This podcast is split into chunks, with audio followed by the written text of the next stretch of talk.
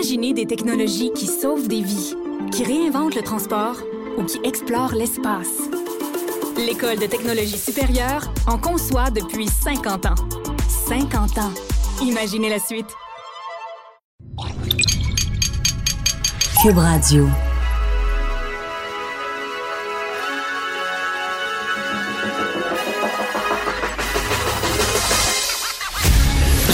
Trudeau. Joe, Trudeau et Maude Boutet. Franchement dit. Cube Radio. Bon lundi, aujourd'hui on est le 24 février 2020. Mon nom est Jonathan Trudeau. Bienvenue à Cube Radio. Bienvenue dans Franchement dit. Bon début de semaine, Maude Boutet, comment vas-tu? Ça va bien, les étoiles. Oui, as-tu un beau week-end? Oui, je suis allée à Québec. Ah! Ouais, c'est j'ai Tu disais que t'étais sur la route hier. Oui, j'ai décidé ça, moi, samedi, il faisait beau. Mon chum travaillait l'après-midi, je me dis, ah ouais? Ah ben, je pars. Parfait. Il faisait tellement beau pour. Oui, puis ma grand-mère. Il faisait tellement beau pour faire de la route, là. Je- J'en ai profité. Hier aussi, il faisait super beau. Et le soleil d'en face tout le long en revenant hier, ça 40. C'était. Ah, ça fait c'était-tu beau, hein? Ça donnait-tu le goût? Oui, puis là, il fait chaud. C'est comme le printemps. J'ai vu, j'ai vu un gars en short. J'ai vu ai un vu gars deux, en moi, short. matin. Ben non. Mais non, il y avait les genoux tout rouges. C'est sûr Ouais. qu'à peu près, là, je peux pas, je peux pas. Avec un petit chandail, tu sais, pas épais, mais à manches longues au moins. Comme pour se rattraper sur le bout qui manquait du dessus, là. non, bon, ouais, il il devait avoir un petit, un petit peu fret. Mais sinon, on est vraiment bien. On dit en avril, ne te découvre pas d'un fil, tu sais. En février, février, euh, faudrait euh, pas trop, euh, faudrait février, pas trop cache-toi. déshabiller. C'est ça. Cache-toi. j'ai vu Ça deux, deux ados, moi, deux dans tantôt. notre tête avec un bon, On cherche une ça- rime. On cherche une rime. Ah, deux ados, là, tu sais, peut-être 14 ans, là, qui s'en vont dans un collège privé ici dans le Vieux-Québec, là, les deux en des petites shorts beige. Ça va? Hey, il était bien. va, la jeunesse? Ouais, ouais. Tu sais? Mais hier, hier c'était merveilleux, là. Moi, écoute, euh, j'ai lavé les voitures. Hmm. J'ai lavé le, le, le, le garage, l'intérieur du garage qui devient tellement dégueulasse quand t'as l- la joie dans la vie de pouvoir rentrer ta voiture Ouais. dans le garage. Là. Uh-huh. La crap qui se ramasse dans ton garage. J'ai fait comme si on était au printemps. J'ai tout scrapé ça avec une pelle, Ah la ouais. hose, le balai. Tout nettoyer ça. C'était merveilleux. Mon chum, il est, au, euh, il est au lavoto là, présentement, là, puis ça me donne le goût. Je pense que je vais aller faire ça tantôt. Mon, ch- mon char, après la route, là, il, est, il est dégueulasse. Mais oui, c'est clair. vrai, il est, il est- il est- il met mal à manger. Mais en même temps, une température comme ça, tu laves ton auto pour... Ça sert pas à grand-chose. pour- Ben c'est ça. Tu sais, moi, je les ai lavés parce Ben que mon, mon, mon VUS il était rendu dangereux. Là. Il y avait une croûte d'à peu près d'un quart de pouce d'épais partout sur l'auto. Mm. Fait que je l'ai nettoyé, mais déjà ce matin, le mal est fait. Là, parce que tu sais, oui, tout- ça fond, donc ça. ça. fait de l'eau dans les rues, puis ça fait que eh, Ça t'éclabousse. ça revole euh, sur ton champ. Mais euh, non, écoute, super belle fin de semaine aussi. On a, on a pris de l'air. Beaucoup, beaucoup de hockey. On va te dire, Ah être, un, être un hockey dad, là, c'est une... euh, Passer ton temps dans les arénas? Ah oui, vendredi soir, samedi avant midi, dimanche avant midi et dimanche en fin d'après-midi. Une game et une pratique hier. OK, non, mais t'as pas vu le soleil, là. Ah oui, ben dans l'après-midi, là, entre midi puis euh, 4 heures, on, on, on été dehors. Mais euh, non, puis je suis même embarqué sur la glace hier. Il manquait de coach parce qu'on s'entend qu'il y a des, des parents qui avaient décidé qu'il y avait eu assez de hockey dans la fin de semaine. Là. Ouais. Fait que je, je me suis dégourdi, embarqué sur la glace avec l'équipe de, de mon gars. C'était pas mal, pas mal le Ah, fun. Et là, euh, quand on s'est laissé vendredi, on se demandait, Maude, est-ce que euh, quand on va revenir lundi, la crise, le blocus ferroviaire, tout ça va être derrière nous? Ouais. Surtout que vendredi en après-midi, le premier ministre du Canada, là, il a été là, ma foi, Hey, hein, d'une déclaration là. J'écoutais ça en faisant ferme. mon ménage. Puis je- à un moment donné, je suis voyons, mais c'est moi ou. euh, tu sais, j'étais toute seule, je me parlais de ça. Je voyons, il me semble qu'il dit rien. Qu'est-ce que c'est ça? C'est donc J'ai rien appris, là. Puis après ça, les questions des journalistes. T'étais comme, mais non, mais. As-tu remarqué dans sa déclaration, euh, pas parler beaucoup en français, hein? C'est- un détail, là, mais euh, ça m'a heurté un peu. J'ai fait un petit bout en français, puis après ça, il a, il a flyé ça en anglais pendant, euh, pendant les 15 questions. minutes. Et là, euh, euh, puis évidemment, on va décortiquer ça aussi avec Emmanuel Latraverse tantôt, mais juste te dire, tu sais, il y a des fois où moi, je te dirais, il y a des fois où, mettons, le fait que moi, j'ai travaillé en politique comme attaché de presse, comme conseiller d'un premier ministre, après ça, j'ai été directeur des communications, puis bon, tu sais, j'ai une certaine formation là, en relations publiques, en Ouais. gestion de crise. Il y a des fois où tu es capable de voir, tu sais, ah, OK, oui, ça ici, c'est telle stratégie. Il essaie de faire ça, ça, ça. Des trucs que peut-être, tu sais, quelqu'un qui est spécialisé dans d'autres choses ou qui connaît moins les relations publiques va n'y voir que du feu. Mais vendredi, la stratégie du premier ministre m'a dit ça prenait pas un pilleur là, calé euh, Tabarnouche, d'expérience ben pour comprendre. Juste le fait qu'il arrive avec, vous savez, euh, nous avons fait face à de nombreux défis depuis le début de l'année. Il y a tout d'abord eu euh, le vol euh, abattu en Iran, euh, ensuite euh, le coronavirus. Et là, il fait le point sur ces dossiers-là Ouais. avant de faire le... Comme pour montrer qu'il s'occupe de bien des affaires en même temps. On débordé. C'est... Je, je capotais. C'est la première fois que je voyais quelque chose aussi stupide que ça, je pense. Veuillez patienter sur la ligne, on a d'autres dossiers. Hey! on va vous revenir avant, si ça vous dérange pas. on va juste faire le bilan. Il y a- en plus, il n'y avait rien à dire. C'était juste pour essayer de démontrer que c'est un premier ministre qui travaille. Parce que tout le monde lui reproche de, de, poigner le moine et de pas prendre les bonnes décisions. Donc là, il a décidé qu'il était pour montrer qu'il travaillait. Mais c'était mauvais, mauvais. Et là, après ça, le ton. Il, il- il était supposé d'essayer de faire preuve de fermeté dans cette conférence de presse-là. Finalement, au, fi- finalement, au final, belle répétition, mais au final, il se passe quoi? On le sait pas. Et là, on est trois jours plus tard. Là, il y a de l'air d'avoir du mouvement, là, un petit peu, mais Mm-hmm. il n'y a aucun leadership. Il est pas capable de prendre des décisions. C'est épouvantable. Tu sais, tu disais, on sentait une, une stratégie aussi dans, le, dans son point de presse. La stratégie étant de dire, ben nous autres, on a voulu parler, on a voulu faire tout ce qu'on veut, euh, tout, ce qu'on, tout ce qui était nécessaire. Puis, ben nous autres, on voulait, là, mais eux autres, ils veulent pas. Tu sais, c'était comme pour dire, c'est pas de notre faute, on veut pas les démoniser, mais en même temps, regardez, nous autres, on a tellement essayé. Tu sais, ça fait deux semaines qu'on essaye tu sais, de pas vouloir heurter personne, puis de... Mais là, tu sais, il faudrait peut-être qu'il y ait quelque chose qui se passe, les amis. Ça Exact. marchait pas en tout, puis il savait même Exact. pas qui devait aller intervenir, tu sais. On lui posait la question à de nombreuses reprises euh, différemment durant le point de presse pour dire, ouais, mais là, la- dans le fond, est-ce que vous dites à la... Est-ce que la police devrait intervenir, mais est-ce que vous allez envoyer... est-ce que vous allez envoyer l'armée? Mais dans le fond, qui va prendre la décision? Vous, ou est-ce que vous leur dites d'y aller ou vous dites, allez-y pas? Hey, C'était pas clair, idée. là. Aucune espèce d'idée. Puis j'ai écrit une, une chronique, euh, j'en, discutais avec Pierre Nantel euh, à la fin de l'émission de, que Pierre anime en remplacement de, de Richard. Ma chronique qui était dans le journal samedi, ça fait cinq ans que j'écris dans, dans le journal, Maude, et je pense que c'est peut-être une des plus dures que j'ai écrites. Ah ouais? Pas dure à écrire, dure dans le propos, là. OK, OK. Tu sais, je, je m'en suis parler beaucoup en fin de semaine. euh, c'est Trudeau et, et les phrases creuses, le, le titre de ma chronique. Puis, ce que j'expliquais, c'est que lorsque je, je critique des politiciens, souvent, j'aurais aimé parler du ministre ou du premier ministre. Tu sais, parler de la fonction, parler du gouvernement. Évidemment, des fois, il faut que tu nommes la personne, tu pas le choix. C'est son action que tu vas critiquer. Mais là, ma critique, elle était très dure directement à l'endroit de Justin Trudeau. Parce qu'on en est rendu là. On est rendu à faire le constat que si la situation s'est autant envenimée, c'est de la faute d'une personne et d'une seule personne, et c'est de la faute de Justin Trudeau, qui a été incapable d'agir. D'ailleurs, si vous voulez faire un peu de rattrapage de lecture, si vous n'avez pas eu l'occasion de, de lire en fin de semaine, allez voir le blog, c'était pas dans le journal, le blog de notre collègue euh, Loïc Tassé, qui, euh, qui s'intitulait, euh, les, les- je pense, c'est les 10 les 10 fautes de Justin Trudeau. Et Loïc Tassé là, a, a réussi à se rendre jusqu'à 10 dans toutes les occasions où Justin Trudeau n'a pas réussi à agir correctement dans cette histoire-là.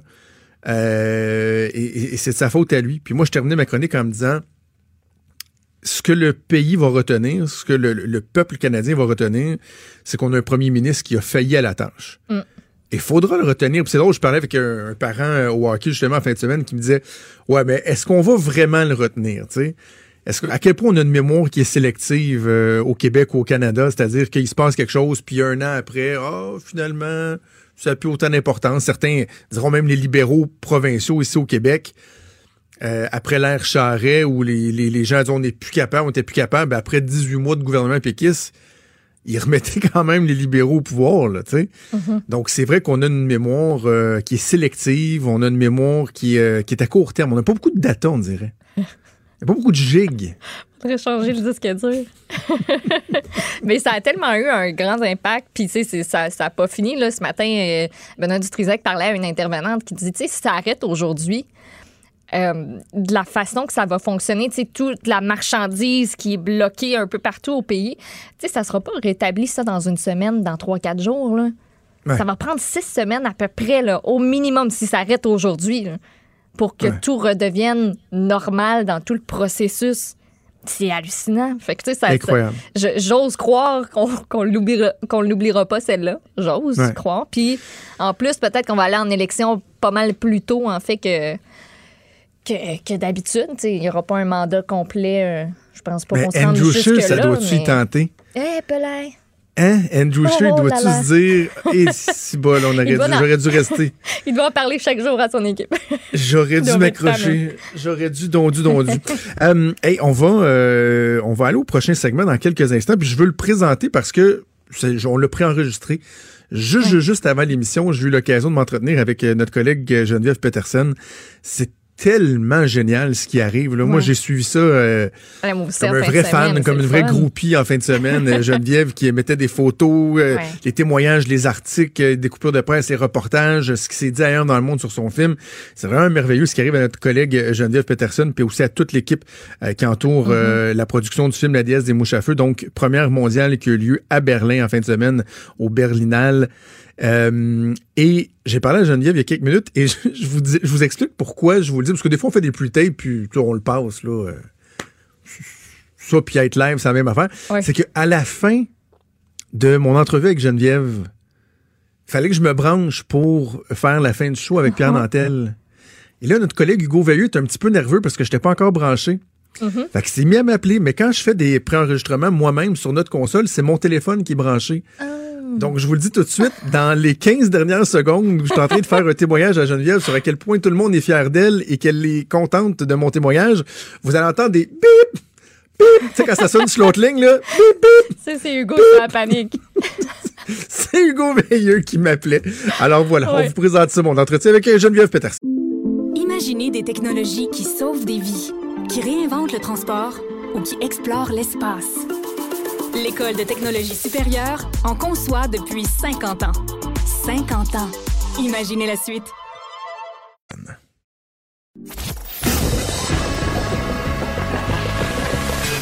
Franchement dit. Appelez ou textez au 187 Cube Radio 1877 827 2346. C'est avec vraiment beaucoup, beaucoup de plaisir que je rejoins euh, ma collègue Geneviève Peterson, qui est dans un aéroport à Londres, en transit de retour vers euh, Montréal et qui a vécu une fin de semaine absolument extraordinaire. Salut Geneviève. Salut Jonathan. Écoute, c'était la première de la déesse des mouches à feu euh, à Berlin, au Berninal. J'ai envie de te dire de façon générale, euh, qu'est-ce que tu retiens de ta fin de semaine? Comment tu as vécu ça? Puis est-ce que tu t'en souviens ou c'était tellement énervant que tu as l'impression que c'est comme un, un vague souvenir? là? Ben honnêtement, euh, tu sais, j'ai sorti un, un autre film cet été, puis juste avant la première de ce film-là, de Fabuleuse, j'étais nerveuse, mais une bonne nervosité. Je sais pas si tu comprends ce que je veux dire. J'avais des petits papillons le fun. Euh, dans ce cas-ci, euh, on était logés à Berlin un peu partout, toute l'équipe. Et puis avant de se rendre à la projection, il y a des navettes euh, Audi qui viennent nous chercher parce que le festival est commandité par Audi, donc on a tous des navettes. Et je te le jure, Jonathan, là, dans la voiture qui me menait de l'hôtel au, à la Berlinale, j'ai presque plus aucun souvenir. Tout ce que je me rappelle, c'est que j'avais mal au ventre et que j'avais chaud. On, tout le monde avait chaud. On a demandé au chauffeur de mettre la clim dans le tapis. Puis en arrivant là-bas, évidemment, euh, quiconque n'a jamais vécu un tapis rouge, puis là, c'est pas le tapis rouge de Cam, mais c'est quand même un gros tapis rouge. Tu débarques là, euh, il y a tout un protocole à suivre. Nous, on, on savait pas trop quoi faire. On s'est fait garocher là-dedans, on a avancé, on, on a fait le tapis rouge, puis après ça, on a fait euh, les photos d'équipe euh, très, très rapidement. Mais tout ce bout-là, pour moi, il est très, très flou. Puis tu sais, je- le film, quand je l'ai vu euh, pour la première fois, bon, j'étais tellement nerveuse que je sais pas vraiment si j'ai pu le, le savourer. Après, on a eu un Q&A qui a duré très longtemps. Mais hier soir, j'ai revu le film. On est allé avec l'équipe revoir le Ah film oui? dans un cinéma normal.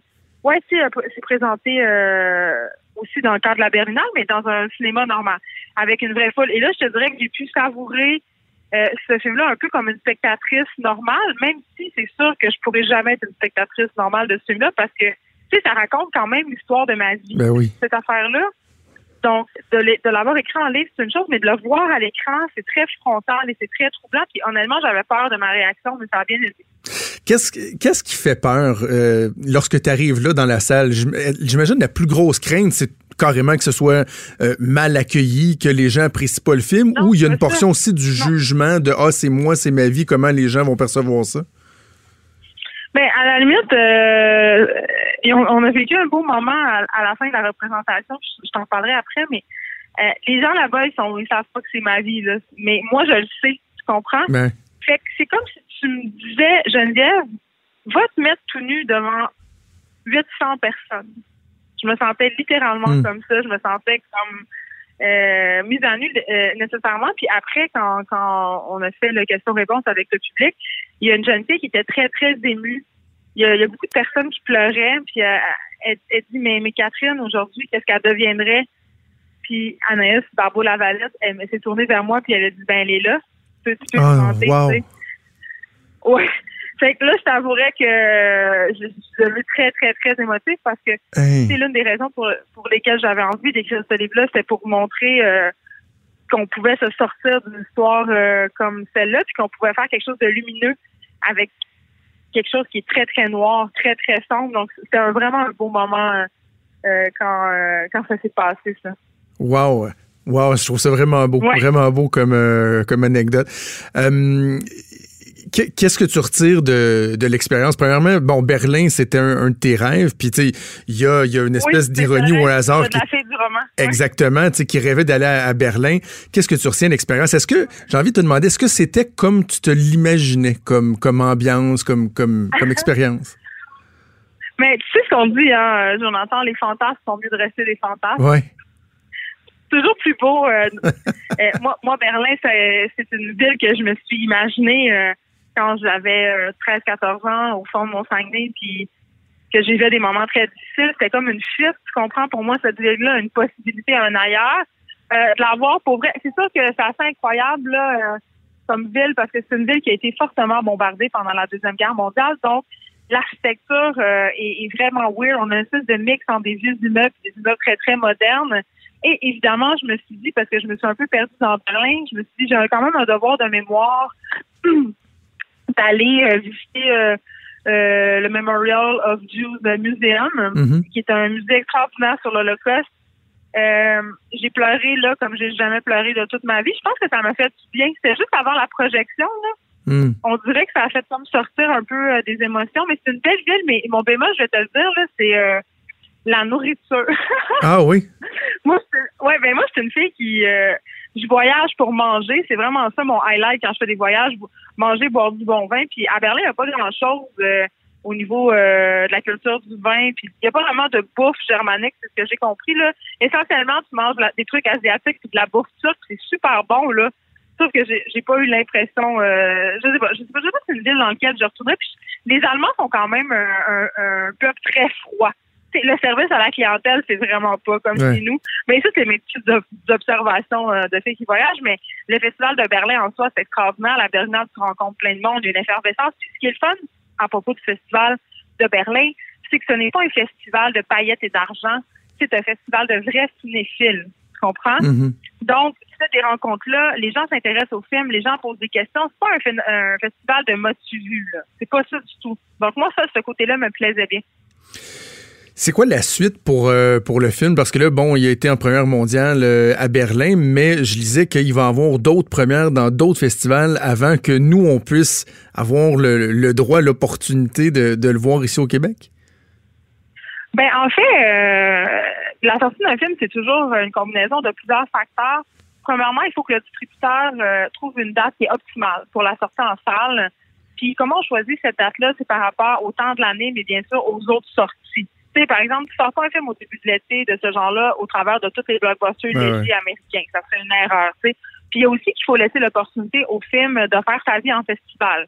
Là, euh, ce film-là euh, commence sa vie en festival, a eu une très, très belle réception parce que, tu sais, euh, une de nos craintes, c'était est-ce que les, le public international va, va être sensible à ce qu'on décrit dans ce film-là, aux réalités Ben qu'on oui. dépeint. à- à- puis la réponse, c'est oui. J'ai été vraiment surprise. Euh, c'est un film qui résonne partout, vraiment. Euh, les gens sont touchés, les gens se reconnaissent.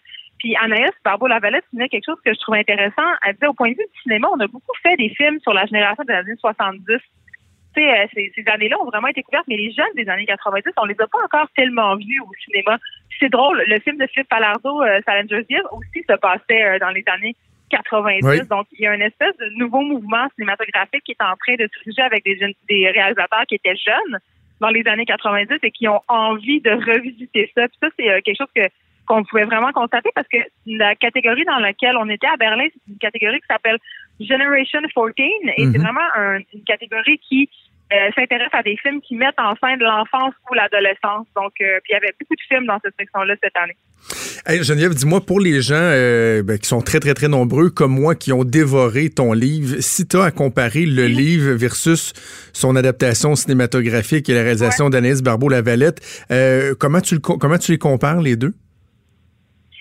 Euh, tu sais, quand, quand euh, j'ai eu les premières discussions avec Anaïs pour euh, l'adaptation de mon livre, elle avait, elle avait pas encore sorti La femme qui fuit, euh, qui est un roman euh, qu'elle a écrit qui a eu beaucoup de succès, qui a résonné aussi beaucoup à l'international.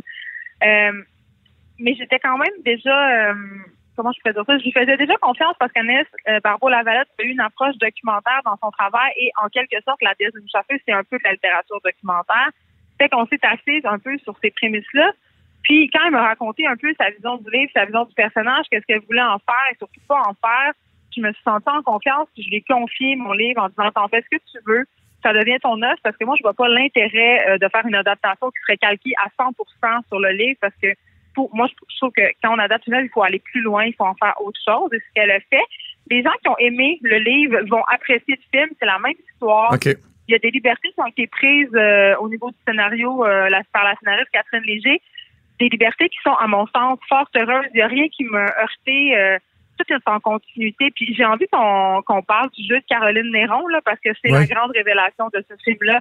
Kelly Despaux, qui joue Catherine, est excellente, mais de voir Caroline Néron jouer comme ça, dans cette vulnérabilité-là, euh, avec ce physique-là, euh, vraiment, là, euh, moi, c'est la performance qui m'a le plus touchée pendant ce film-là. est vraiment extraordinaire.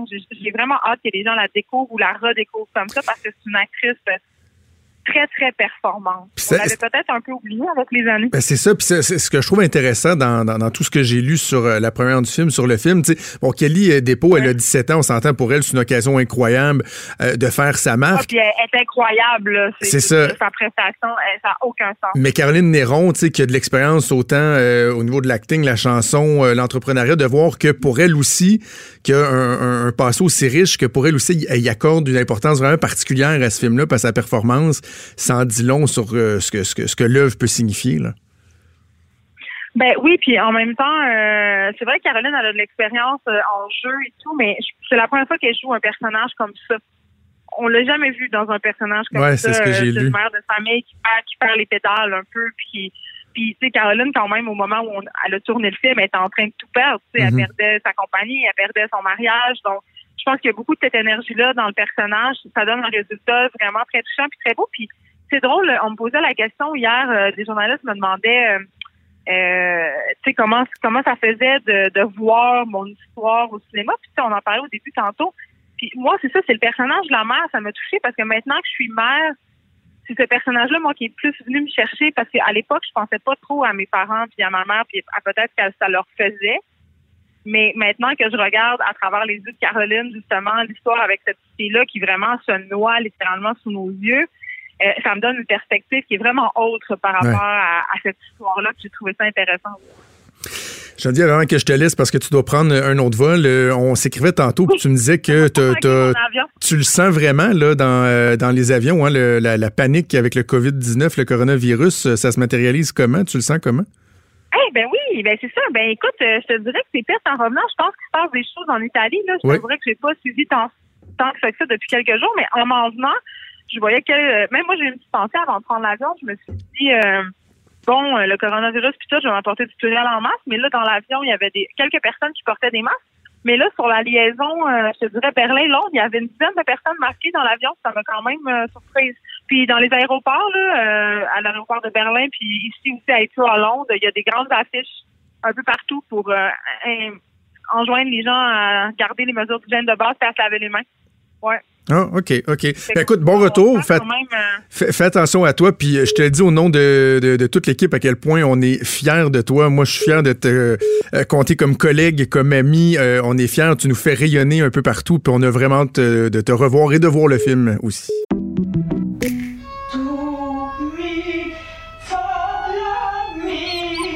Votre maison, c'est un espace où vous pouvez être vous-même.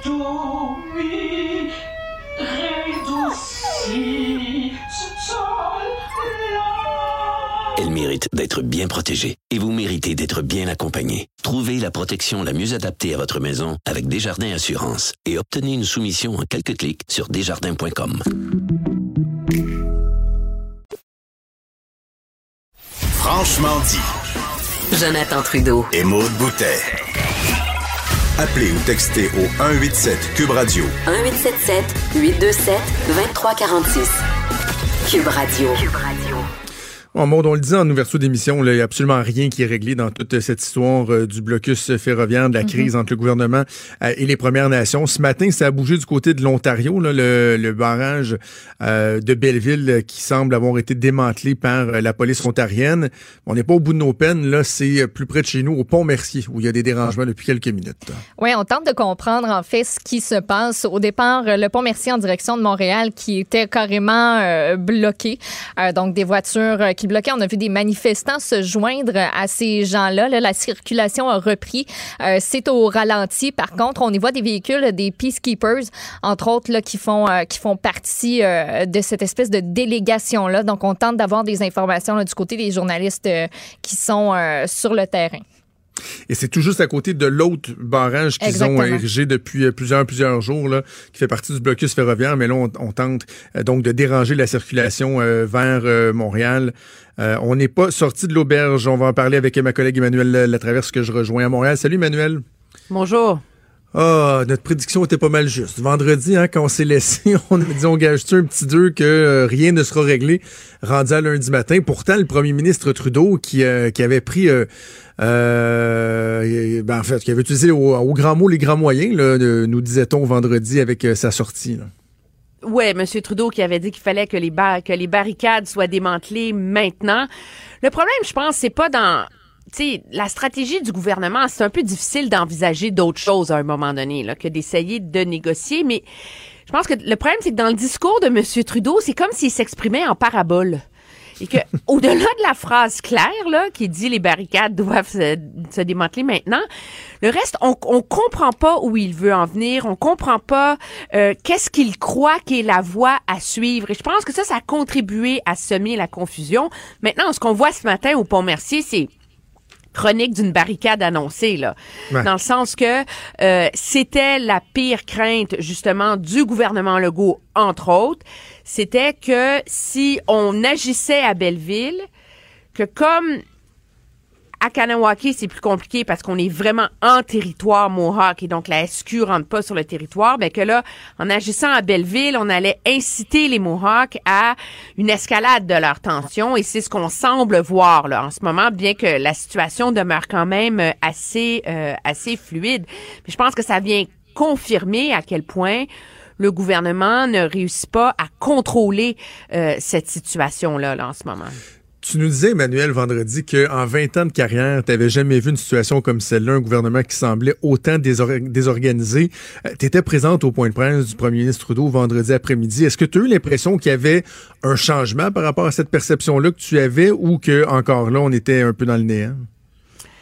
Ça ça s'est davantage empiré, je te dirais, quand je suis sortie de ce point de presse-là, parce que euh, je pense qu'il fallait, là, à un moment donné, que M. Trudeau le dise, là, tu sais, qu'il faut que les barricades soient démantelées. Moi, je l'aurais dit avant, là. Je pense que c'est ce qu'il aurait dû dire lundi dernier. C'est comme si ce qu'il a dit vendredi, il aurait dû le dire lundi dernier. OK? Euh, dans le sens qu'on est toujours ouvert à continuer à négocier, mais il faut démanteler les barricades. Ceci étant dit, quand M. Trudeau dit, et c'est intéressant parce que en anglais, il a été beaucoup plus fort en disant The onus is on native leaders. Donc, la responsabilité de résoudre la crise est sur les leaders autochtones au pays. Donc, on s'entend, là, là, là c'est plus la responsabilité des Wet'suwet'en de faire le ménage dans leur chicane, là. C'est la responsabilité des leaders autochtones au pays de régler cette crise-là. Ben, c'est beaucoup leur en demander, là. Ouais. C'est pas leur enjeu. C'est pas leur euh, pipeline, c'est pas euh, c'est pas leur barricade. Pourquoi est-ce que eux mettraient en péril leur légitimité, leur euh, leurs assises dans leur communauté pour aller aider le gouvernement? Je veux dire, c'est un peu surréel. Puis après ça, dire ben c'est aux forces policières de s'occuper des barricades. Ben, il arrive ce qui est arrivé. Donc, pour l'instant, la police est apte à agir à Belleville et ça semble se passer relativement bien pour l'instant. Mais euh, le territoire du Canada est immense. Est-ce que ça va en, inciter d'autres à agir? Euh, c'est un peu ça. euh, c'est un peu ça le problème. Et je pense que M. Trudeau, pour convaincre les gens qu'il est en contrôle de la, de la situation, qui, je pense, faut le dire, est une situation impossible. OK? Euh, Il y a aucun premier ministre du Canada qui aurait une réponse facile à ce qui se passe. Le leadership, des fois, c'est pas seul, c'est pas nécessairement d'avoir une solution rapide. C'est d'être capable d'expliquer aux gens comment tu la comprends, cette situation-là. Et M. Trudeau n'est pas capable d'expliquer aux gens comment il la comprend. Comment il est capable de défaire le nœud gordien là, dans lequel tout le monde est pris. Là. Parce qu'il y a plusieurs enjeux là-dedans. Là. Il y a l'enjeu de la gouvernance d'une nation autochtone en Colombie-Britannique qui est fortement divisée. Il faut régler ce problème-là. Plus largement, il y a le signal au Canada qu'il faut avoir des assises plus précises sur comment encadrer les consultations avec les nations autochtones, le respect des ententes et surtout de leur territoire. C'est tous des éléments qui se décortiquent, là.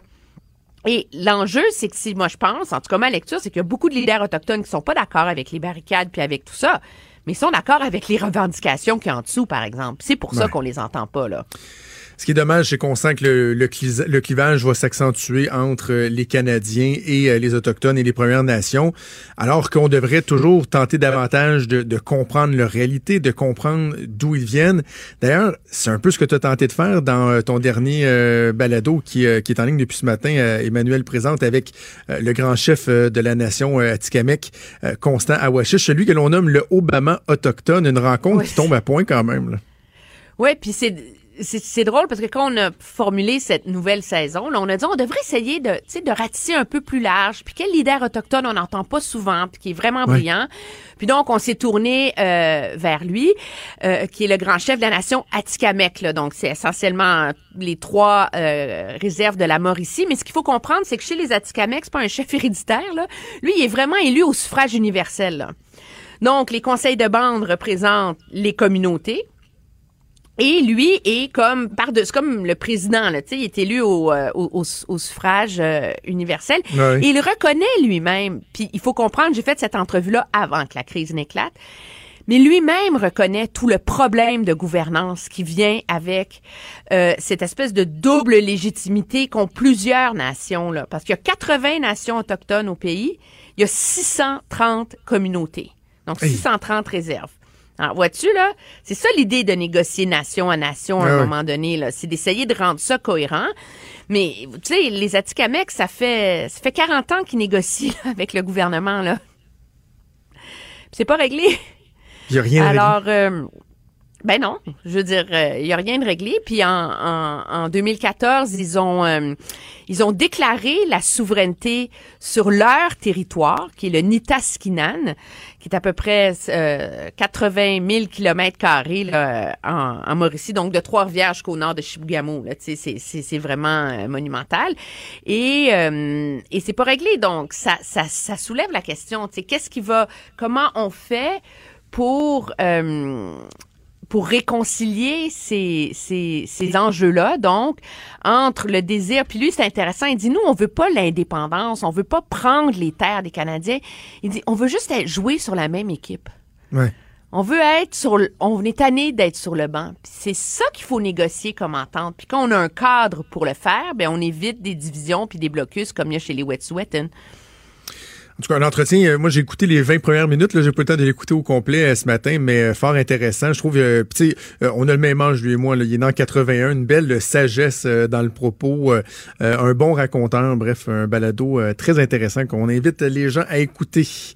Peut-être on va terminer sur ce qui peut être la seule bonne nouvelle, on dirait, des derniers jours pour euh, le gouvernement Trudeau, c'est euh, Frontier Tech, donc le projet hier euh, qui a été abandonné hier aux grandes dames du gouvernement de l'Alberta et de Jason Kenney, mais le gouvernement Trudeau, qui était dans une situation assez impossible face à ce projet-là, devait se prononcer avant la fin de la semaine.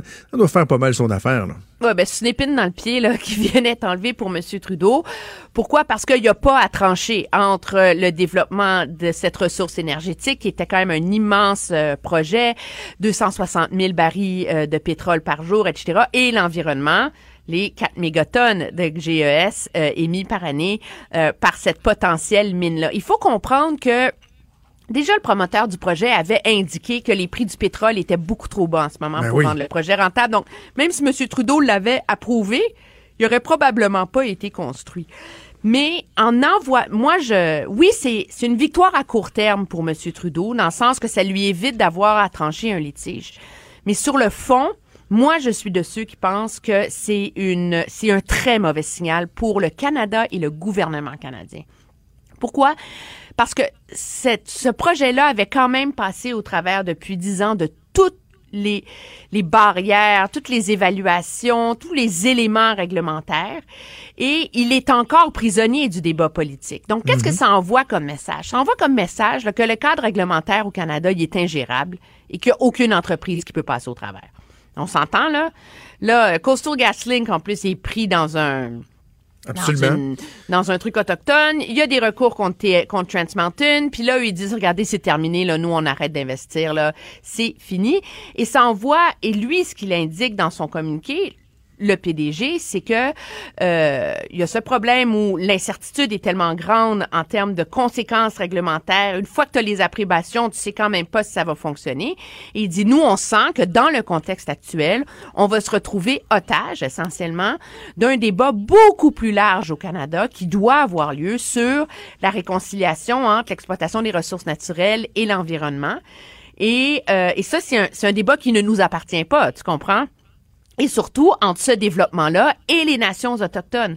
Alors c'est comme si le premier le premier grand projet énergétique du Canada qui fait les frais de la crise actuelle qu'on vit, c'est celle de Tech Frontier.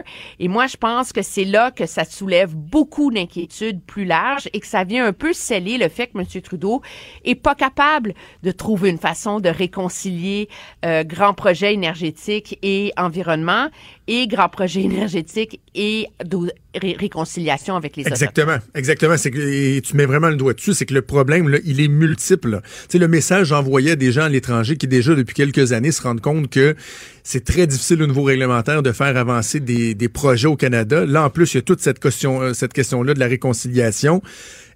Ça devient, à peu- à- ça devient un- un- une terre à peu près impossible là, à exploiter, on dirait, le Canada pour des gens à l'étranger. Puis, comme tu dis, économiquement, on, on risque d'en souffrir à long terme. Puis on parle pas juste des ressources naturelles, là, puis de façon générale, c'est un très mauvais message qui est envoyé. Ben oui, déjà, on se demande si le, même le gouvernement va réussir à finir son projet de Trans Mountain, parce qu'il y a quand même certaines nations autochtones qui sont contre. Puis là, pense au projet de GNL Québec, là. Penses-tu Exactement. vraiment qu'il va se construire, ce projet-là? Ben, c'est- c'est exactement lui, ce que j'avais en autres, il tête. passe Déjà, au travers sent, des hein. terres Atikamekw, hein, de mon Ah monsieur à que j'ai interviewé, là. Penses-tu vraiment que les, les Atikamekw, en ce moment, ils voient ce qui se passe, puis qu'ils vont pas être pas mal mieux préparés à affronter le gouvernement et à affronter les promoteurs de projets la prochaine fois? Pour réussir à négocier comme, de manière beaucoup plus serrée. Donc, ça va devenir beaucoup plus compliqué. Et le fond de l'histoire, c'est que tant que le gouvernement ne réglera pas l'enjeu de l'autodétermination et de, du partage de responsabilités sur les territoires ancestraux, euh, il y a rien qui va avancer. Puis, juste pour nos auditeurs, le gouvernement n'a pas le choix de faire ça. Hein. C'est dans la Constitution qui le reconnaît et c'est dans les jugements de la Cour suprême. Donc, le gouvernement va devoir prendre le taureau par les cornes à un moment donné. On n'est pas sorti de l'auberge. On n'est pas sorti de l'auberge. Mais en attendant, j'invite les gens à l'écouter. Euh, ton balado, Emmanuel le présente avec euh, le chef euh, Atikamekw, Constant Awashish. Emmanuel, je te remercie. On se reparle un peu plus tard cette semaine. Très bien, au revoir. Salut. Bonjour, je peux prendre votre commande? Oui, je vous prendrai le sandwich, le délice du Sud. Par contre, j'enlèverai le poulet, l'ananas, les oignons puis le fromage feta. Votre auto, c'est un espace où vous pouvez être vous-même. Euh, donc vous voulez juste le, le pain et la sauce? Oui, monsieur. Elle mérite d'être bien protégée. Et vous méritez d'être bien accompagné. Trouvez la protection la mieux adaptée à votre auto avec Desjardins Assurance et obtenez une soumission en quelques clics sur desjardins.com.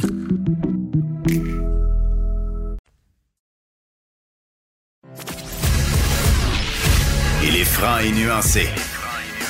Jonathan Trudeau. La politique lui coule dans les veines. Vous écoutez Franchement dit. Véritable bombe qui est sortie au cours des derniers jours alors qu'on a appris que le fondateur de l'Arche, Jean Vanny, une personne qui, on a envie de dire jadis, était incroyablement respectée euh, et respectable, notamment récipiendaire de l'Ordre du Québec, de l'Ordre du Canada, un homme qui était décédé il y a quoi, même pas un an de ça, en 2019, ben finalement on a appris qu'il aurait commis des abus sexuels sur plusieurs femmes et c'est une enquête interne faite par l'Arche qui nous dévoile ces, euh, ces éléments-là. On va discuter avec Alain Pronkin, que vous connaissez bien, qui est porte-parole du Centre sur les nouvelles religions. Bonjour Alain. Oui, bonjour Jonathan. Ben, peut-être pour les gens qui sont euh, pas nécessairement au fait ou familiers avec Jean Vanier et son œuvre, qui était-il? Oui, Jean Vanier, d'abord, il est né en Suisse. Euh, son père était gouverneur général du Canada et c'est quelqu'un qui a fait l'armée, qui était dans la marine et après son service militaire, il, s'est posé des questions sur le sens de la vie. Et il a été rencontré, il a rencontré, euh, on peut l'appeler son père spirituel, qui était le père un dominicain, Thomas Philippe et il a cheminé avec son père spirituel et il a créé dans les années 64 ce qu'on appelle l'Arche, qui est un organisme qui vient en aide aux personnes euh, souffrant d'handicaps mentaux. Et il a développé ça à partir de 1964 pour l'amener euh, à aujourd'hui où c'est implanté dans 38 pays. Il y a 158 communautés de l'Arche, il y a des, euh, des milliers de bénévoles qui y travaillent et c'est respecté, à mon Dieu, par euh, tous les papes. Jean-Paul II reconnaissait cette œuvre-là. Même le dernier, le, pape François a été informé évidemment du rapport il n'y a pas longtemps, mais tous les papes respectaient son œuvre qui était dans la mission vers les laïcs, la mission euh, qui découlait de Vatican II. ça, c'est peut-être beaucoup, mais disons, à partir de Vatican II, on sait que l'œuvre s'est développée. Exact, parce que lui, il, s'est donc inspiré du père Thomas Philippe, puis on, pourrait revenir dans un instant à savoir que lui, non plus n'était pas euh, un saint, mais donc Jean Vanny, lui, n'était pas un religieux. C'est important de le spécifier. C'est important. C'était pas un prêtre, c'était pas un frère, c'est pas quelqu'un qui était dans un euh, qui a fait des vœux de pauvreté, de célibat, de chasteté. Il a fait aucun vœu. C'était un laïc. Ce que l'on pense, suivant les documents que l'Arche a rendus publics, c'est que le Vatican avait même indiqué à Jean Vanier, il dit, si vous voulez devenir un prêtre, parce que peut-être qu'il voulait devenir un prêtre dans les années 50 et 60, vous devez aller au séminaire. Semble-t-il qu'à cette époque-là, Jean Vanier a dit non, je veux rester avec mon père spirituel, qui serait Thomas Philippe je veux pas aller faire ça. Et je prends la décision consciente de ne pas devenir euh, prêtre. C'était vraiment assumé par lui. Donc, et puis les agressions, ça c'est l'autre chose. C'est important de signaler pour le bénéfice de nos auditeurs. Ce ne sont pas des personnes handicapées mentalement. Ce ne sont pas des femmes mineures. Ce sont tous des femmes majeures. Il y en avait qui étaient mariées, d'autres qui étaient célibataires, et semble-t-il qu'il y avait aussi des religieuses mais c'était des personnes majeures. D'où peut-être, parce qu'on sait qu'il y a eu, peut-être ces femmes-là ont fait des plaintes l'an dernier à l'Arche, on ne sait pas dans quel contexte, mais c'est peut-être pour ça, bon, il était décédé, mais il n'y a jamais eu d'accusation criminelle contre Jean Vanier relativement à ces agressions-là. Ça, c'est l'autre chose qu'il faut mettre vraiment clair, là. Donc, et donc les soupçons sont apparus euh, au cours des, derniers mois et juste pour que les gens comprennent bien, parce qu'on dit que ce ne sont pas des mineurs ou euh, des personnes qui étaient handicapées intellectuels, quel était le, modus operandi de, Jean Vanny? Bon, ça, c'est ce qu'on sait, c'est que son père spirituel, Thomas Philippe, lui, c'est un dominicain. Et en 1956, il y avait eu un procès ecclésial et on avait dit, vous ne pouvez pas faire de messe. Il était à la dernière sanction avant de se faire dire, vous allez redevenir un laïc. Et lui, ce qu'il faisait, il rencontrait des femmes, il essayait de, de comme on dit, d'aider pour des plus démunis. Et lui, il disait, et ce qu'il a développé avec Jean Vanier, il dit, ce n'est pas nous, c'est Marie et Jésus, ah, quand tu parlais aux femmes, tu es choisi, tu es spécial, c'est un secret. C'est Jésus qui t'aime à travers moi. Donc, on est vraiment dans le mysticisme, dans, moi j'appelle ça pratiquement du sectaire. Et euh, Thomas Philippe était son mentor à Jean Vanier. Et Jean Vanier le reconnaissait. Mais Jean Vanier a toujours indiqué de son vivant qu'il n'était pas au courant des antécédents euh, de Thomas Philippe. Mais le Vatican, dans le rapport toujours de, l'âge, dit le contraire. Dit non, on lui avait déjà indiqué qu'il y avait des problèmes, moi j'appelle ça de dérive, là, avec l'attitude de Thomas Philippe.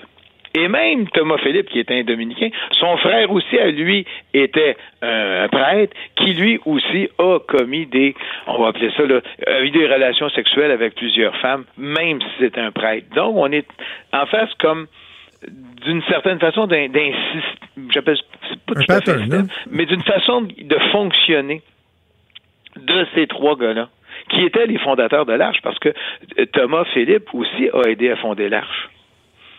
C'est incroyable. Je veux juste euh, faire entendre un extrait audio euh, aux gens, si tu veux bien, Alain, parce que euh, avant que la nouvelle éclate, parce qu'on le disait, c'est l'Arche elle-même qui a produit ce rapport-là. Il y a le responsable international de l'Arche, Stéphane Posner, qui a accordé une entrevue à une chaîne télé catholique, une entrevue de, de, de, 30 minutes pour exposer les faits, là, pour déjà bon détailler tout ce que tout ce qu'ils avaient découvert avant que la nouvelle soit exposée au grand jour. Et dans l'entrevue, la personne qui, qui mène l'entrevue dit à Stéphane Posner, ben, est-ce qu'on est certain que ça peut pas être euh, une mauvaise interprétation de gestes chaleureux ou d'une approche qui était euh, peut-être mal comprise. Et j'invite les gens à écouter à quel point c'est euh, sans équivoque ce que Stéphane Posner affirme. on est vraiment dans un phénomène d'emprise psychologique et spirituelle. De ce que nous comprenons de ce qu'est une emprise, c'est c'est une forme très subtile et insidieuse de, de domination, d'exploitation d'une personne en vue d'une certaine fin, en usant d'un rapport de, séduction, de, pouvoir, de suggestion, et, et, effectivement dans un rapport euh, euh, dans un rapport qui est un rapport biaisé. Et dans le cas présent, il y a de plus ce discours euh, spirituel ou mystique qui, qui conduit à une forme de bricolage théologique Or, euh, l'emprise, l'emprise psychologique, c'est d'abord un abus de pouvoir, un abus de pouvoir qui peut conduire à des actes sexuels dont le consentement apparent, s'il existe, a été fabriqué. Donc il y a, il y a vraiment un vice de consentement. Le consentement, il est nul. L'extrait est un peu long, mais je voulais qu'on l'écoute au complet parce que les termes employés sont lourds de sens et sont vraiment sans équivoque, Alain. Hein. Oui. Mais il faut jamais oublier que Jean Vanier n'est pas un religieux et, c'est là. Sauf que son œuvre qui le dépasse complètement, elle, est à tendance religieuse parce que dans chacune des arches, il y avait une chapelle pour aller prier. Il y avait des, on faisait nos prières, on arrangeait avec d'autres organismes religieux des pèlerinages à Lourdes avec les personnes handicapées. Et c'est tellement, c'est intimement relié à la religion. Fait mais il n'était pas marié. Faut, faut jamais oublier cette dimension-là. Fait j'ai peut-être l'impression que si jamais il était vivant, au criminel, ça aurait été difficile parce que c'était des personnes, des femmes majeures. Mais n'empêche, il y a vraiment ce côté. Moi, j'appelle ça du côté sectaire. Ce côté-là sectaire qui existait et qui n'avait, qui ne, il y avait, ça transparaissait pas parce que lui, il imposait le secret. Et c'est ça qu'on a remarqué dans d'autres organismes religieux, où là, on parle d'organismes religieux, les légionnaires du Christ, où tu n'avais pas le droit de critiquer le fondateur. Et le fondateur menait une double vie, là, avec des enfants, avec des femmes, avec des hommes, avec euh, il y avait vraiment euh, des relations sexuelles avec tout le monde. Et en plus, c'était un prêtre. Ce qui vient, qui vient compliquer la situation dans la, commission de l'Arche et de Jean Vanier, c'est cette absence de juridiction, de pouvoir du Vatican sur l'organisme. Ouais. Mais ce qui est important, c'est que l'œuvre doit continuer. C'est une œuvre. C'est ça, exactement, parce que c'était tellement rendu gros, c'est tellement ah, établi, crédible que ça veut pas dire qu'on va assister à la chute de l'arche. Ben, il y a plusieurs personnes, d'après moi, qui sont de bonne volonté et qui œuvrent au sein de l'arche.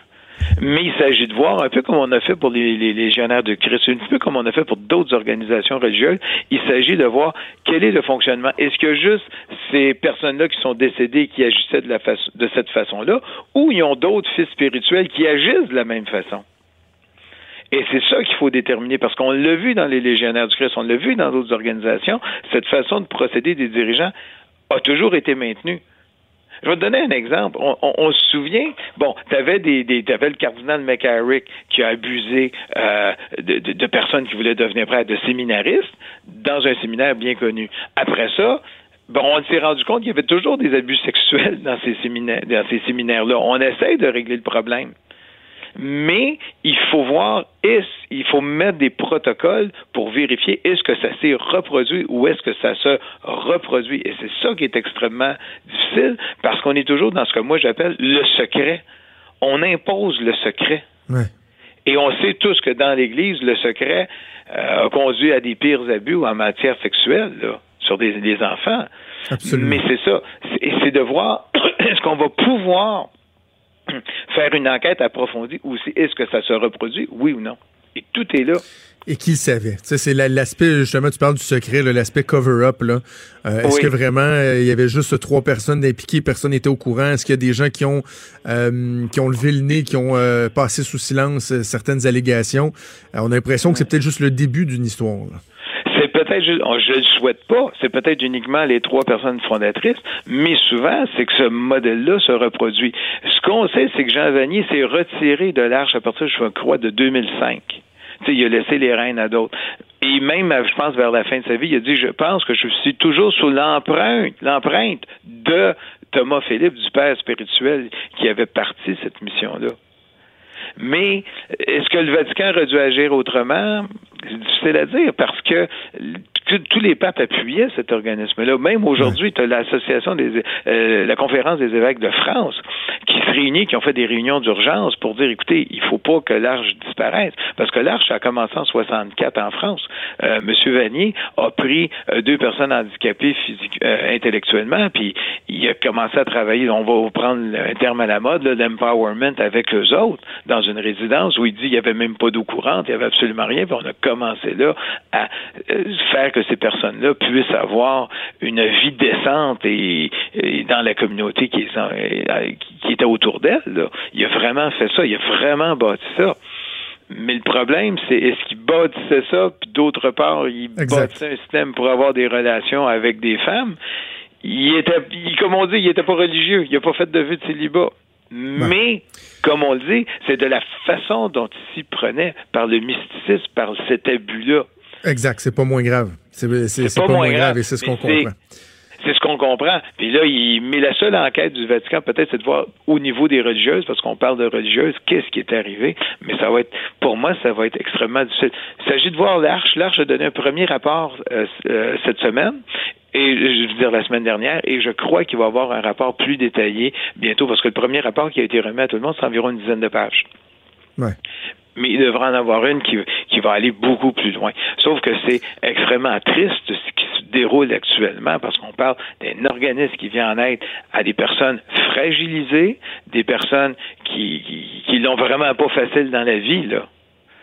Euh, Ouais, il, il faut pas que ça disparaisse Ouais. comme ça, là. C'est ça, mais c'est quand aussi c'est que ça soulève un doute à savoir là, tu sais, qui, qui sont les gens qu'on peut euh, en qui on peut vraiment avoir confiance? là. Tu sais, une personne comme Jean Vanier qui était euh, mis sur un piédestal, qui était euh, tant apprécié, dont on a tellement souligné la, la contribution, ben finalement on se rend compte qu'il avait de- des squelettes euh, dans son placard. D'ailleurs, l'ordre du. Québec, l'ordre du Canada vont se pencher sur euh, sur son cas. là. Donc, verra. Mais ce qu'il faut pas oublier, c'est qu'au niveau de l'Église, parce qu'on certaines personnes disaient, ben écoute, peut-être que Jean Vanier, ça va être un peu, il va être vénéré, peut-être qu'il va être béatifié, peut-être qu'il va être canonisé, parce qu'on le voyait dans cette lignée-là.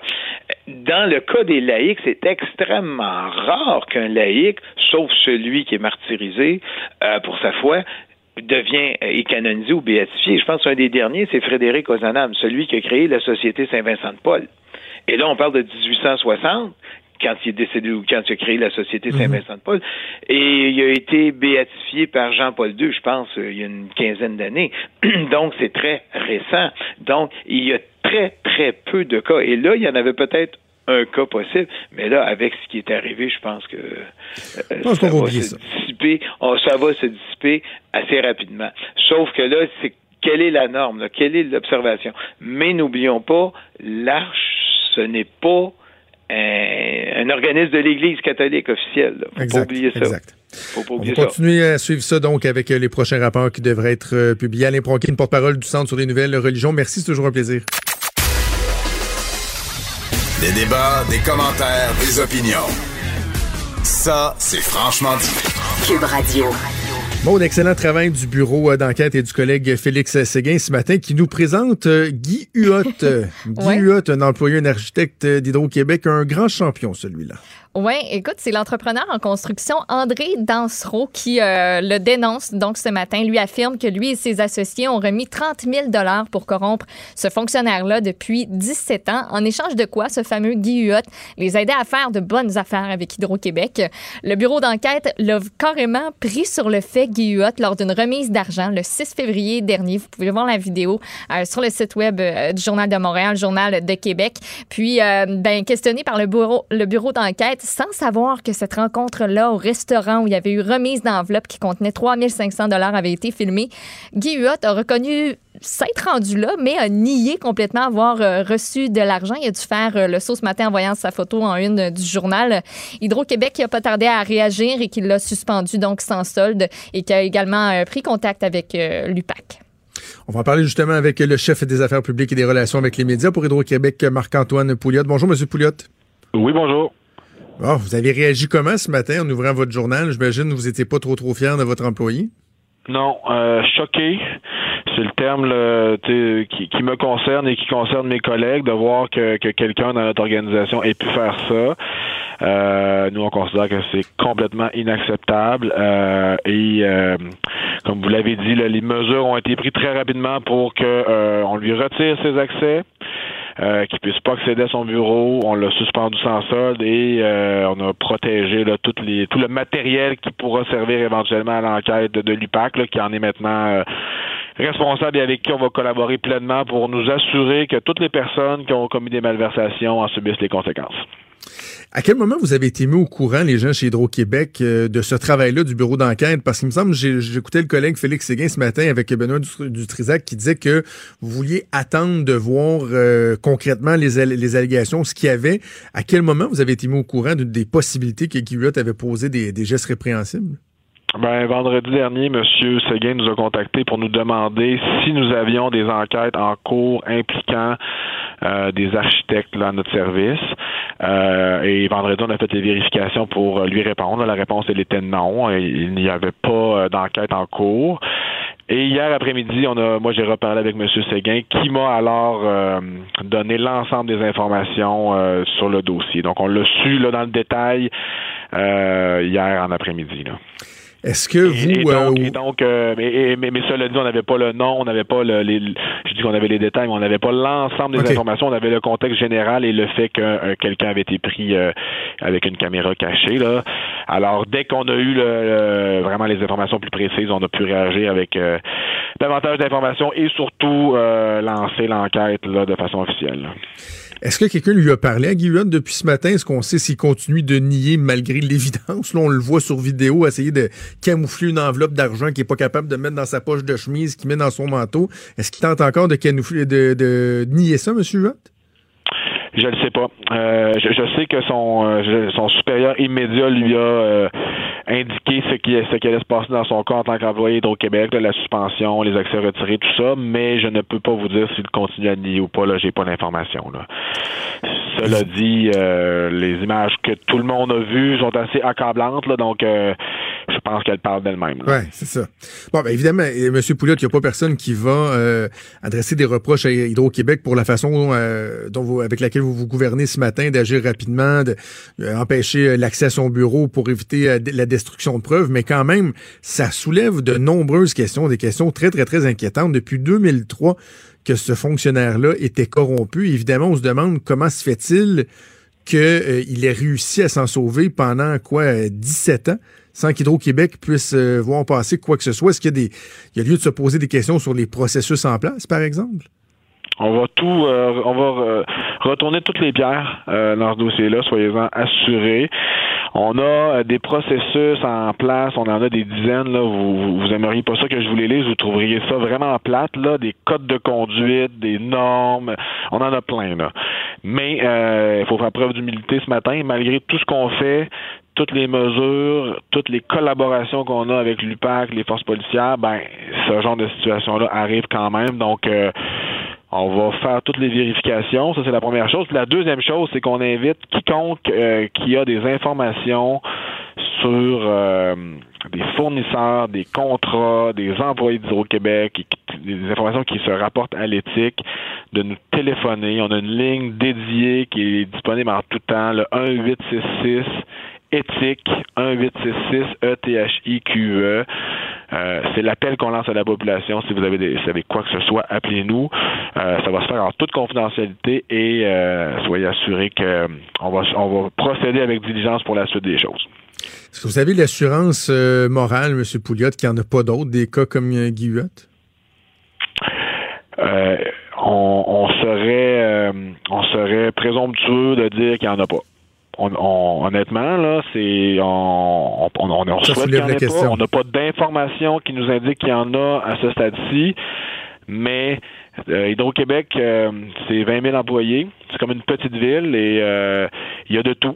Je veux dire, il y a- si, on- si je vous disais que c'est impossible qu'il y ait d'autres cas de corruption à Hydro-Québec, je serais présomptueux et euh, je serais euh, je ferais, je, je, je, je nierais une réalité qui est présente dans toutes les organisations. C'est la pire posture pour, euh, pour combattre la corruption, c'est de penser qu'il n'y en a pas.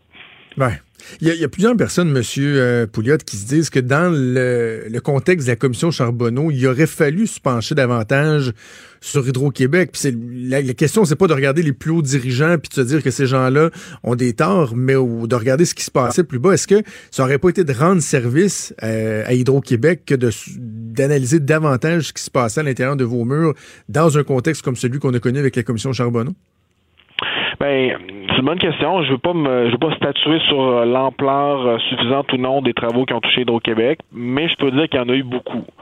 Il y en a eu beaucoup, beaucoup. Il y a eu des témoins. Il y a eu des témoins d'Hydro-Québec qui ont été. Euh, Monsieur Réal Laporte, là, le, le président de notre division équipement, est allé témoigner. Il y a eu énormément de travail euh, hors, euh, hors audience.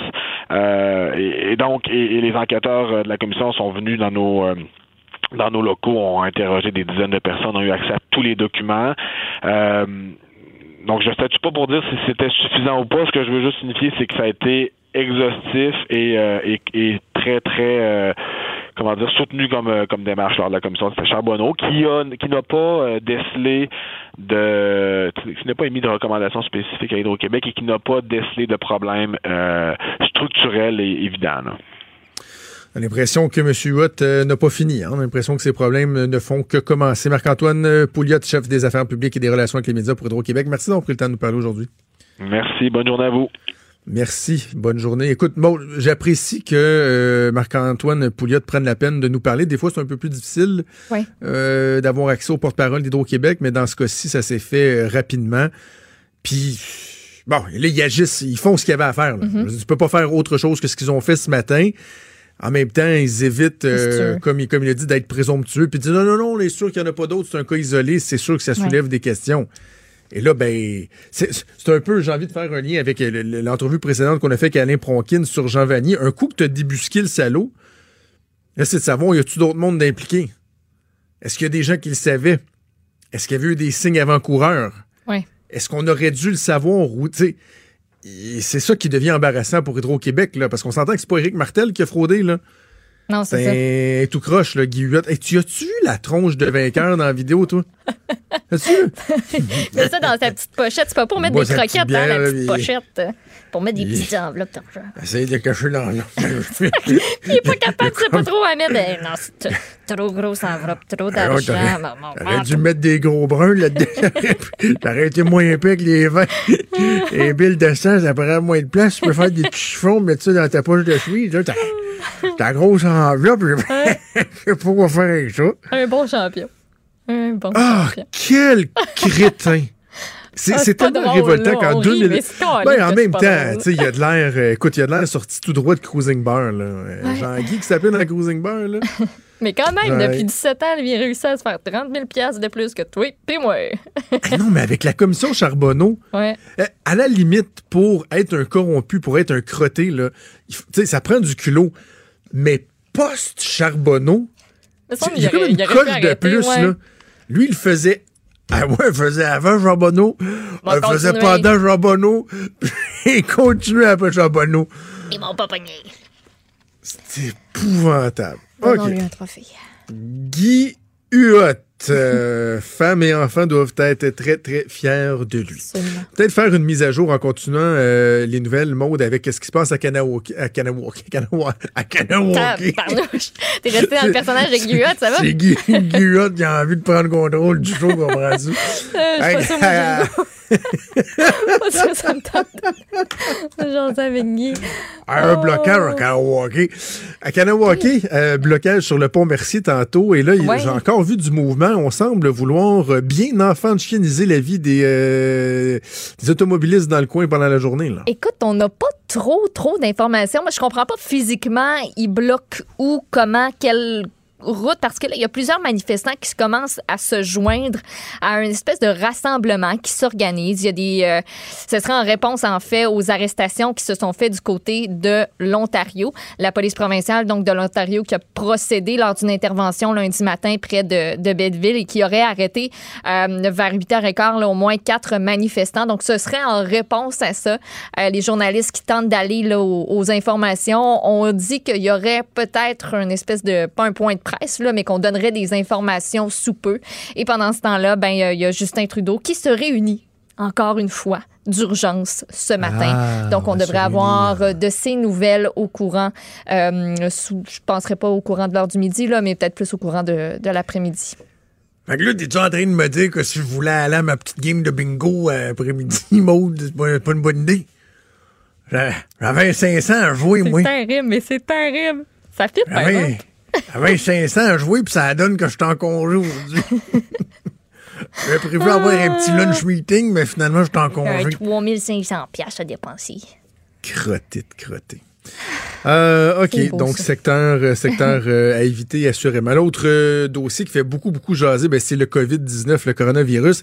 Et, tu sais, on sait jamais comme, quel, quel sens ça va prendre, hein, parce qu'au cours des derniers jours, sais, à la fin de la semaine dernière, on semblait dire, ben, euh, l'évolution en Chine, oui, les cas augmentent, mais le Mhm. rythme a diminué. Est-ce qu'on a réussi à contenir euh, la pandémie? Et là, finalement, pendant le week-end, on se rend compte qu'il y a plusieurs foyers qui éclatent Ouais.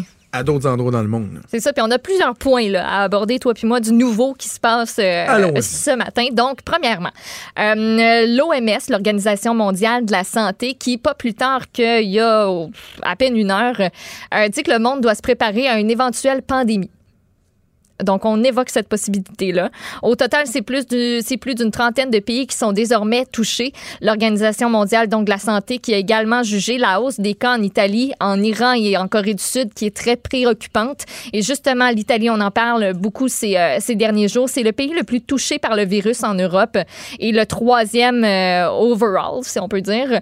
Euh, il y a une dizaine de villes du nord de l'Italie qui ont été placées en quarantaine en fin de semaine. Le coronavirus qui a maintenant tué cinq personnes et en a infecté 219 autres de ce côté-là, selon le plus récent bilan. Il y a même un carnaval du côté de Venise qui a été annulé, musées et écoles fermées, monuments qui sont euh, inaccessibles. Sinon, du côté de la Corée du Sud, on retrouve le plus grand nombre de cas de contamination hors Chine. Plus de 800 patients contaminés, dont 7 euh, qui l'ont été mortellement. L'Iran qui compte le plus de décès en dehors de la Chine avec 12.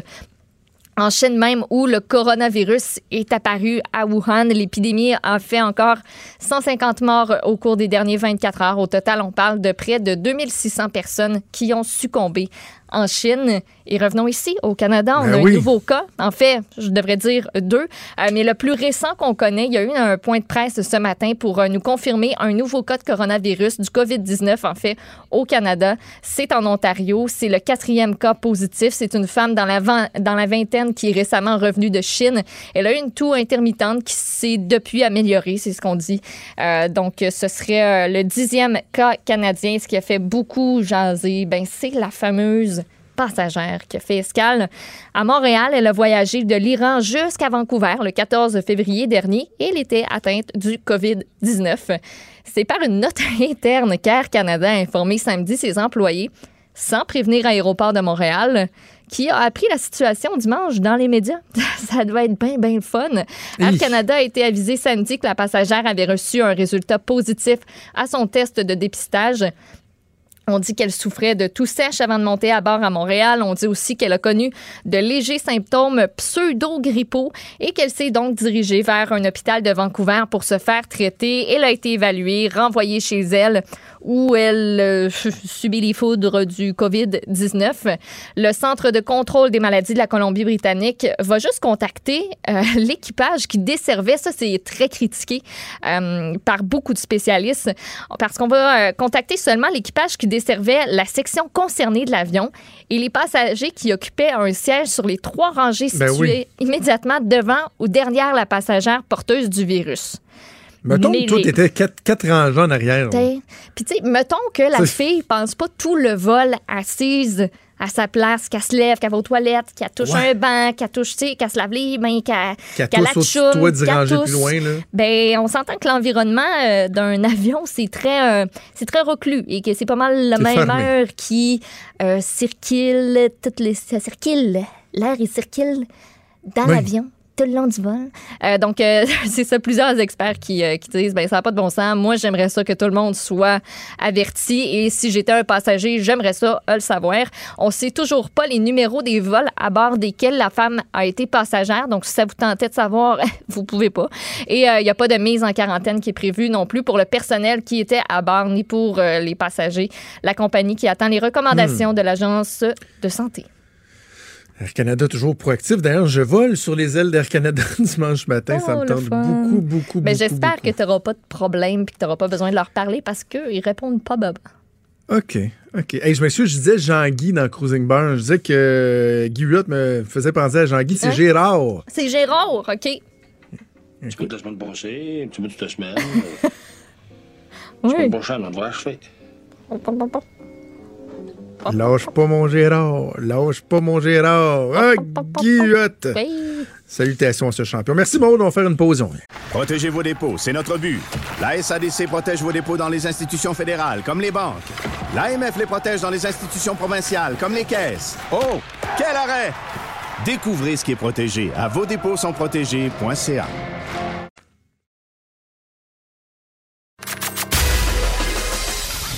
Des débats, des commentaires, des opinions. Ça, c'est franchement dit. Cube Radio.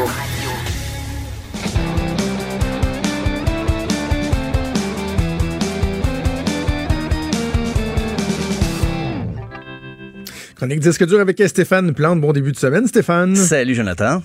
Aujourd'hui, tu nous parles d'une étude américaine. étude. Là, on n'est pas dans l'analyse d'un Euh, nouvel album ou d'un vidéoclip. Tu nous parles euh, d'une étude très sérieuse. Très sérieuse, oui, c'est euh, Loud Wire, le magazine américain, qui a publié les, les conclusions de l'étude musicologique, je pourrais dire, sur l'âge euh, à laquelle on découvre son groupe préféré, son chanteur préféré, et ça nous suit pour le reste de notre vie. C'est pas, il n'y a pas des grandes surprises parce que c'est à l'adolescence, bien sûr, mais on dit en moyenne, c'est à 13 ans qu'on découvre l'artiste qui va nous suivre toute notre vie, qu'on va aimer. Oh, qui va être- 13 ans, ben ouais. je trouve, dans mon cas personnel, je trouve ça un peu jeune, mais 13 ans, j'écoutais, je commençais à écouter du métal, mais les groupes que j'ai écoutés par la suite avaient rien à voir avec, mais quand même, tu sais, moi, c'est plus 15 ans, je dirais. Euh, c'est une étude qui a été commandée par, attention au nom, c'est Tick Qui est une entreprise Et de- non pas Dick Pic. Exactement, non. C'est ça, Juste que tu voulais bien le dire. C'est une entreprise de vente de billets, mais qui commande beaucoup d'études en rapport avec la musique. Et euh, c'était une enquête qui voulait montrer, au départ, on voulait savoir comment les parents exerçaient leur influence sur leurs enfants, comment ils imposaient leurs choix musicaux. Et finalement, on en est venu à la conclusion, ben, c'est à 13 ans, de fil en aiguille, en posant des questions, on a vu que à 13 ans, les jeunes, souvent, établissent leur, leur goût musicaux pour le reste de leur vie. Mais à 12 ans et demi, ils commencent à être en contact avec des paroles explicites, du contenu qui mériterait une surveillance euh, parentale. Mais on a demandé à 4 490 parents et 500 mélomanes qui venaient témoigner de leur découverte, leur chanteur fétiche, comment c'était quand ils étaient jeunes. Euh, ils ont établi aussi une liste d'éléments qui nous conditionnent dans notre portrait de mélomane dès l'enfance. Euh, c'est sûr, les amis dans le cours d'école, c'est en premier. le- le- les choix musicaux passent beaucoup par là. Ben Et- oui. Étonnamment, encore, la radio commerciale joue un rôle assez important pour la jeune génération. La musique dans les films, bien sûr. Je sais pas si tu connais le film La Reine des Neiges, Jonathan. Je... Excuse- excuse. N'est pas obligé de s'en rappeler. Ça. Ah non, mais en fin de semaine, encore toute la fin de semaine. là, là. Il y a une version française, la version française de la chanson de Weezer.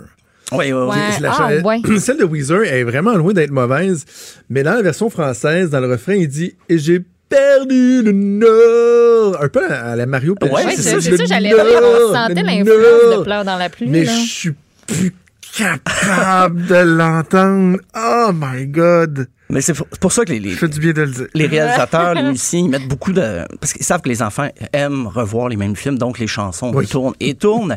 Euh, autre facteur d'influence, bien sûr, le père et la mère, la télévision, euh, les concerts qu'on voit avec nos tout-petits, les festivals, les frères et sœurs, et bien sûr, les médias sociaux.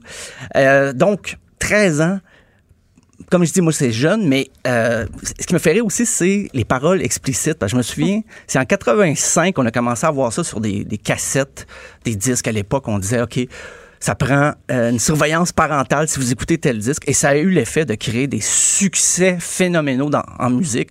Je me rappelle le Two Live Crew, c'est un des premiers groupes rap que j'écoutais. Puis il y avait ça, mais c'était du, du rap archi-misogyne, sexiste, mais avec des paroles qui avaient le, le mot de quatre lettres euh, si répandu. Aujourd'hui, ça paraît banal, mais à l'époque, c'était la grosse affaire, écouter du Two Live Crew, même les groupes de métal commençaient à avoir des choses comme ça, le punk aussi, bien sûr. Mais ça a eu pour effet d'être très populaire. Euh, mais pour ce qui est de l'étude, euh, ce que j'ai trouvé drôle aussi, c'est que les, les adeptes d'indie rock, de jazz, hard rock, heavy metal et de rock classique sont les parents les plus zélés quand vient le temps d'inculquer leurs goûts musicaux à leurs enfants. euh, c'est des termes assez, assez larges. là. Indie rock, là, je dirais, c'est comme Sonic Youth, Arcade Fire, Beck à peu près. Eux autres, c'est les plus vraiment là, les- qui, qui sont en mission pour éduquer leurs enfants, écouter de la bonne musique.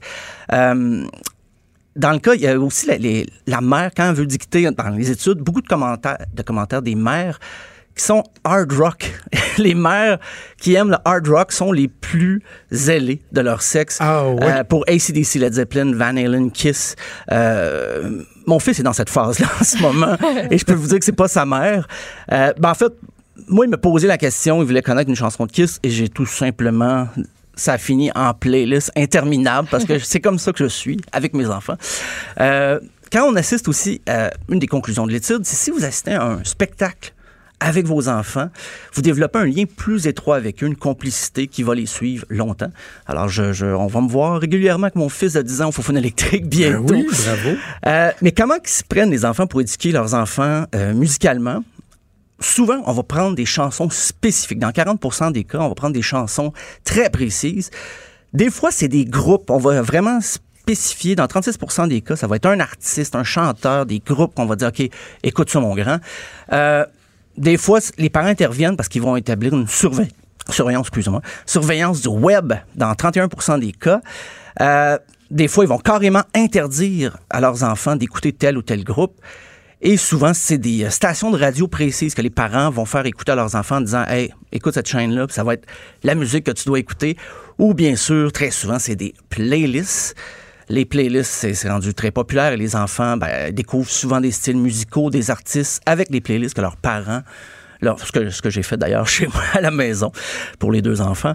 Euh, et puis quand on demande ben, aux parents pourquoi vous utilisez des techniques comme ça pour euh, imposer, inculquer vos goûts musicaux aux enfants, 58% d'entre eux ont affirmé qu'ils voulaient éviter que leurs enfants soient mis en contact avec du contenu inapproprié. Ah. 50% peut-être plus honnêtes, ont aussi affirmé euh, que c'est parce qu'ils voulaient imposer leurs préférences. Un point, c'est tout. Ils voulaient juste imposer ça à leurs enfants. Ça, je trouve ça honnête. Moi, Ok. j'aime ça, écoute ça. Bye. Exactement. Euh, et ça, ça me fait rire. 94% des parents prétendent savoir ce que leurs jeunes écoutent à la maison. Et là, quand on dit jeunes, ça va jusqu'à 18 ans. 80 87% des parents savent si leurs enfants écoutent de la musique avec un contenu explicite ou non. Et dans les deux cas, on dit que c'est la mère qui est le plus au courant des habitudes de mus- musicales de leurs enfants. Euh, Est-ce qu'il y a des parents déçus des choix musicaux de leurs enfants? C'est sûr que Ça doit. Au primaire, on dit que les, les parents d'enfants au primaire, c'est 10 Euh, Et je rappelle, c'est une étude américaine. Donc, on parle ici des middle schools, que le junior high, c'est 13 à 15 ans. Ça monte à 16 Et pour ce qui est du high school, comme la fin du secondaire pour nous, 16 à 18, ça monte à 19% C'est pas si mal. Euh, mais il faut en prendre pour en laisser. Là, ça reste une étude peut-être qui reflète pas nécessairement nos habitudes de, de- de consommation musicale ici. Euh, mais c'est vrai, en même temps, c'est pas non plus une étude si lointaine. C'était à New York, c'est basé à New York. Euh, puis, mais j'avais déjà lu, moi, des études qui disaient à quel âge on arrête de- d'écouter de, la nouvelle musique. Oui, c'est jeune. Et ben, une des conclusions qui était drôle, c'était, euh, ça, on pouvait comparer ça à la carrière d'un joueur de hockey. Qui se termine à peu près vers la début trentaine, souvent on va dire 33 ans en moyenne pour un joueur de hockey. J'ai pas les dernières statistiques là, on pourra vérifier, mais c'est souvent à cet âge-là qu'on arrête de découvrir des groupes et qu'on réécoute toujours notre musique. Quand on était jeune, on devient nostalgique, on arrête Ah, de ça voir fait des bien Mais aussi, c'est parce qu'il y, a- il y a la vie, hein, en général, qui nous conditionne à arrêter peut-être d'aller faire euh, la tournée des bars, écouter des groupes, des nouveaux groupes en spectacle, parce que des fois, ben, on a une famille. une chance que vous, vous m'avez ici, les boys. Ah ouais, hein. Ouais, c'est ça.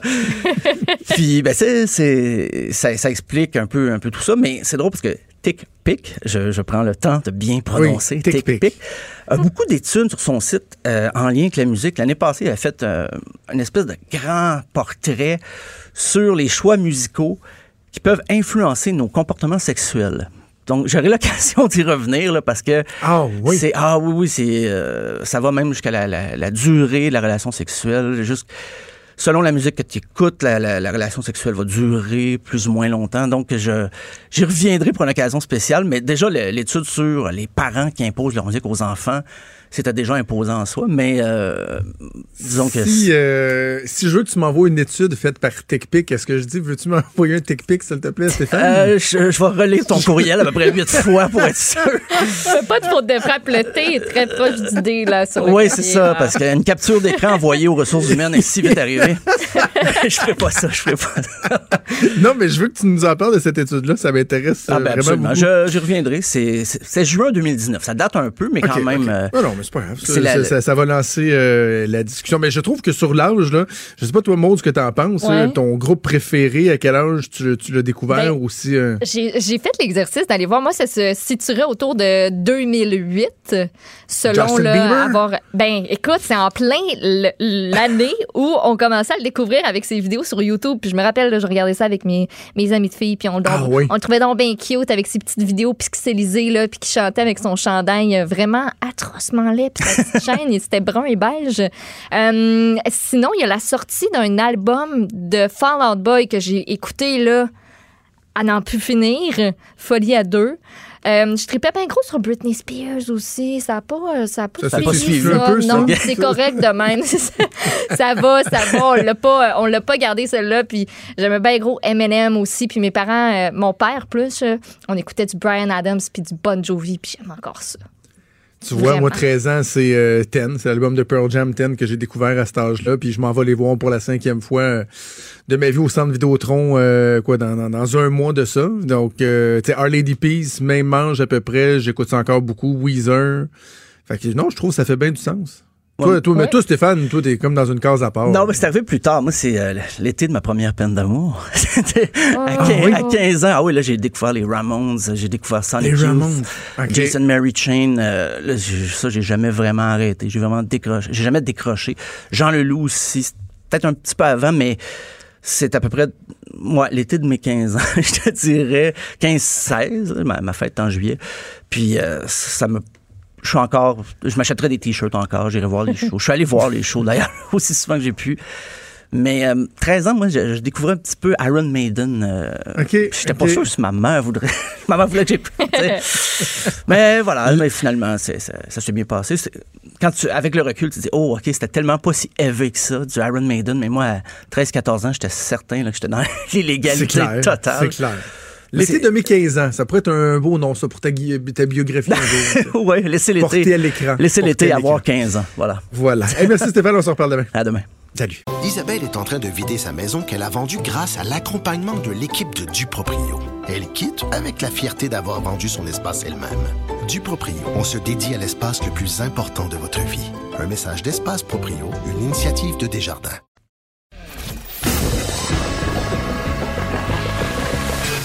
Franchement dit.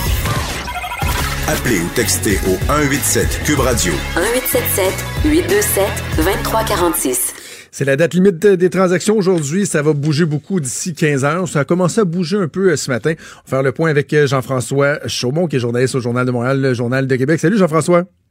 Salut, ça va bien?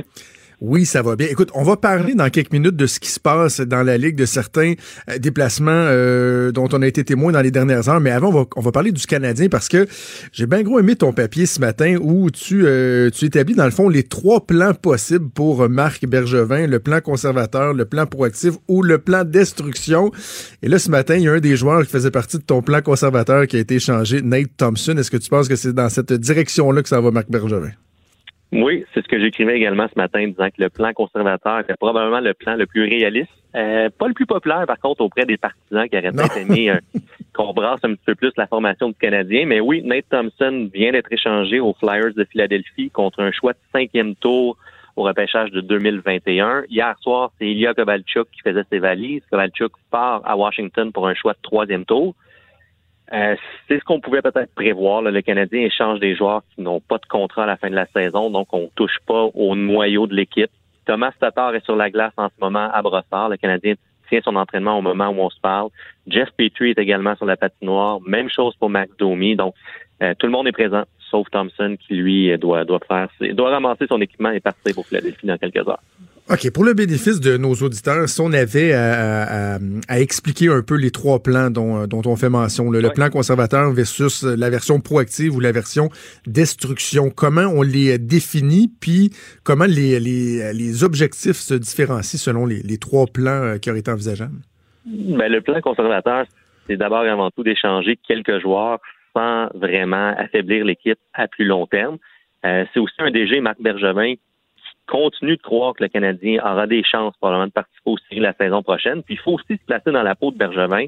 Si le Canadien rate les séries cette année, ce qui est une très, très grosse probabilité, ça va ben faire trois ans d'affilée, quatre fois en cinq saisons. Donc le DG, lui, c'est beau dire qu'il veut construire pour l'avenir, doit quand même rester prudent. Euh, le plan proactif, bon, ben, j'évoquais la possibilité de peut-être se départir de pièces plus importantes. Jeff Petrie, Thomas Tatar, faisait partie de, ce plan. Même chose pour Max Domi. Euh, Thomas Tatar pourrait connaître une première saison de 70 points. C'est un ailier qui, depuis ses débuts à Montréal, est irréprochable. Euh, forme un bon trio avec Philippe Dano et Brendan Gallagher. Mais si on veut vendre, maximiser la, la, valeur d'un joueur, c'est peut-être le moment où Tatar sera jamais aussi élevé qu'en date d'aujourd'hui.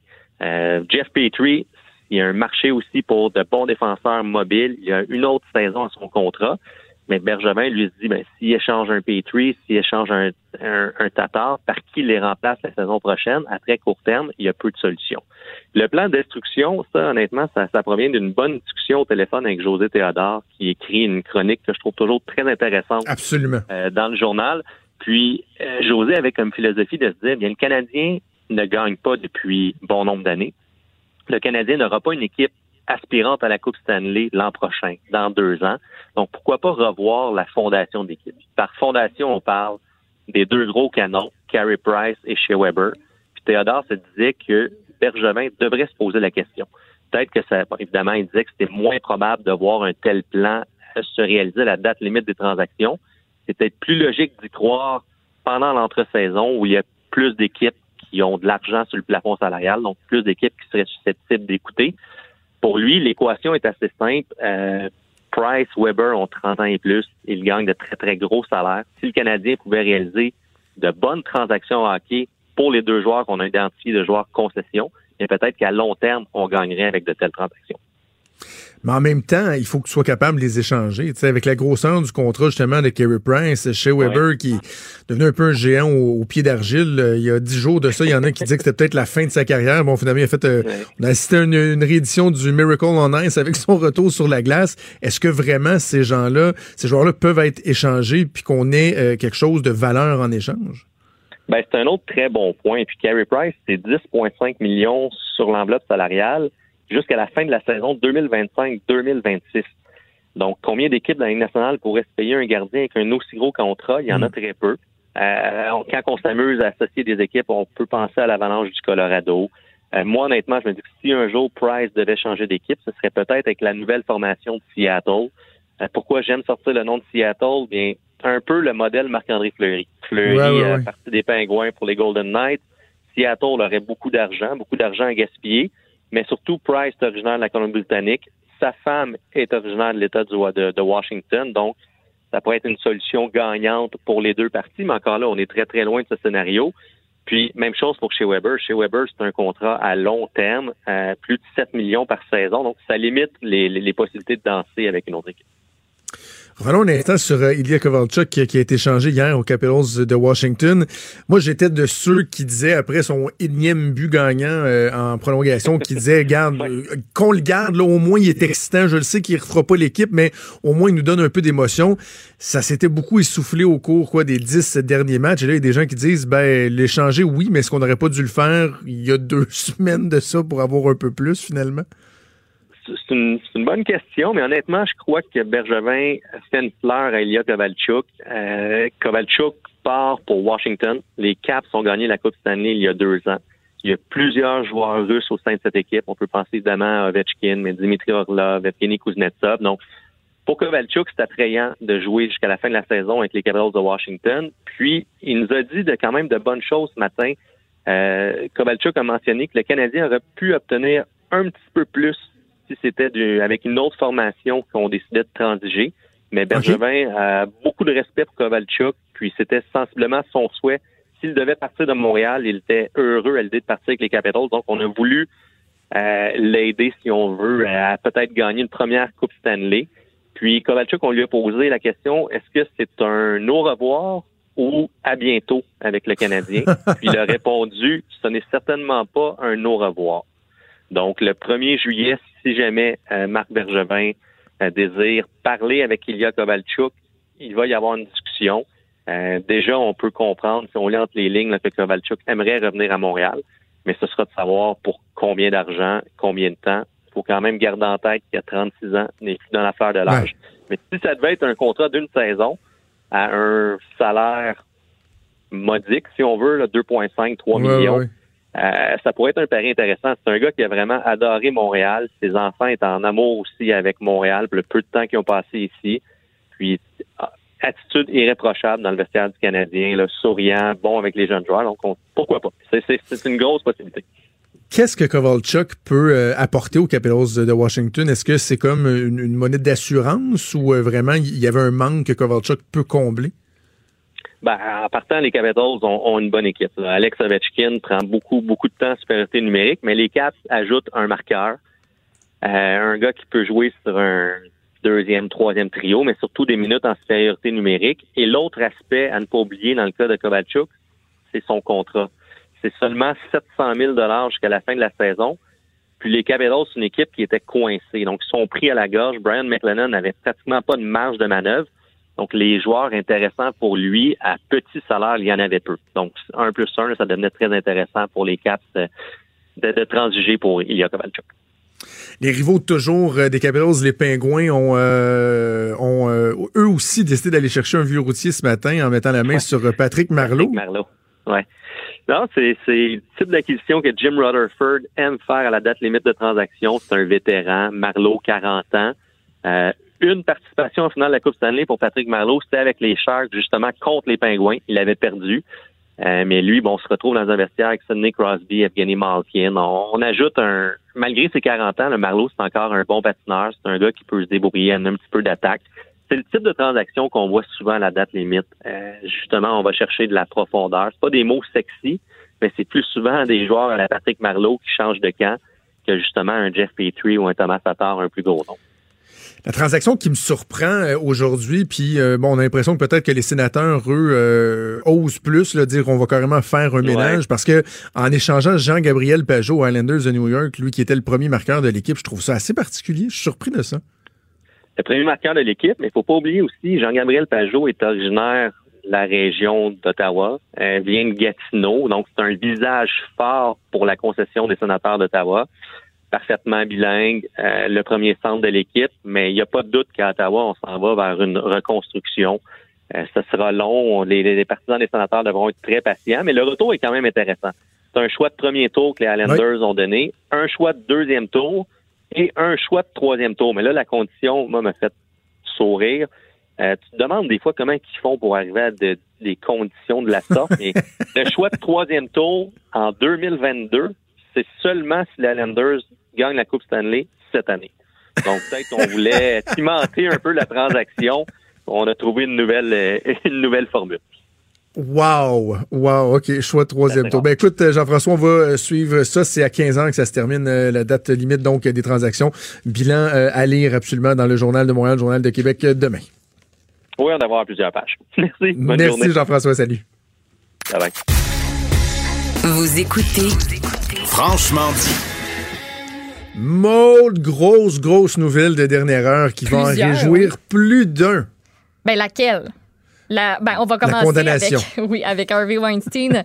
les jurés, 12 hommes et femmes qui se sont entendus sur un verdict. Finalement, Harvey Weinstein est reconnu coupable d'agression sexuelle et de viol.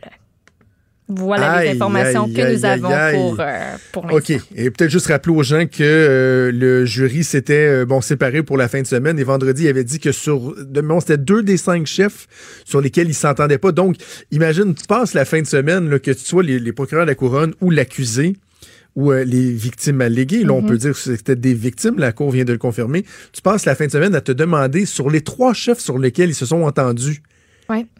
qu'est-ce qu'ils se sont entendus? Tu n'as aucune idée, là. Ça peut Non, être, ça peut être dans un sens ou dans l'autre, là.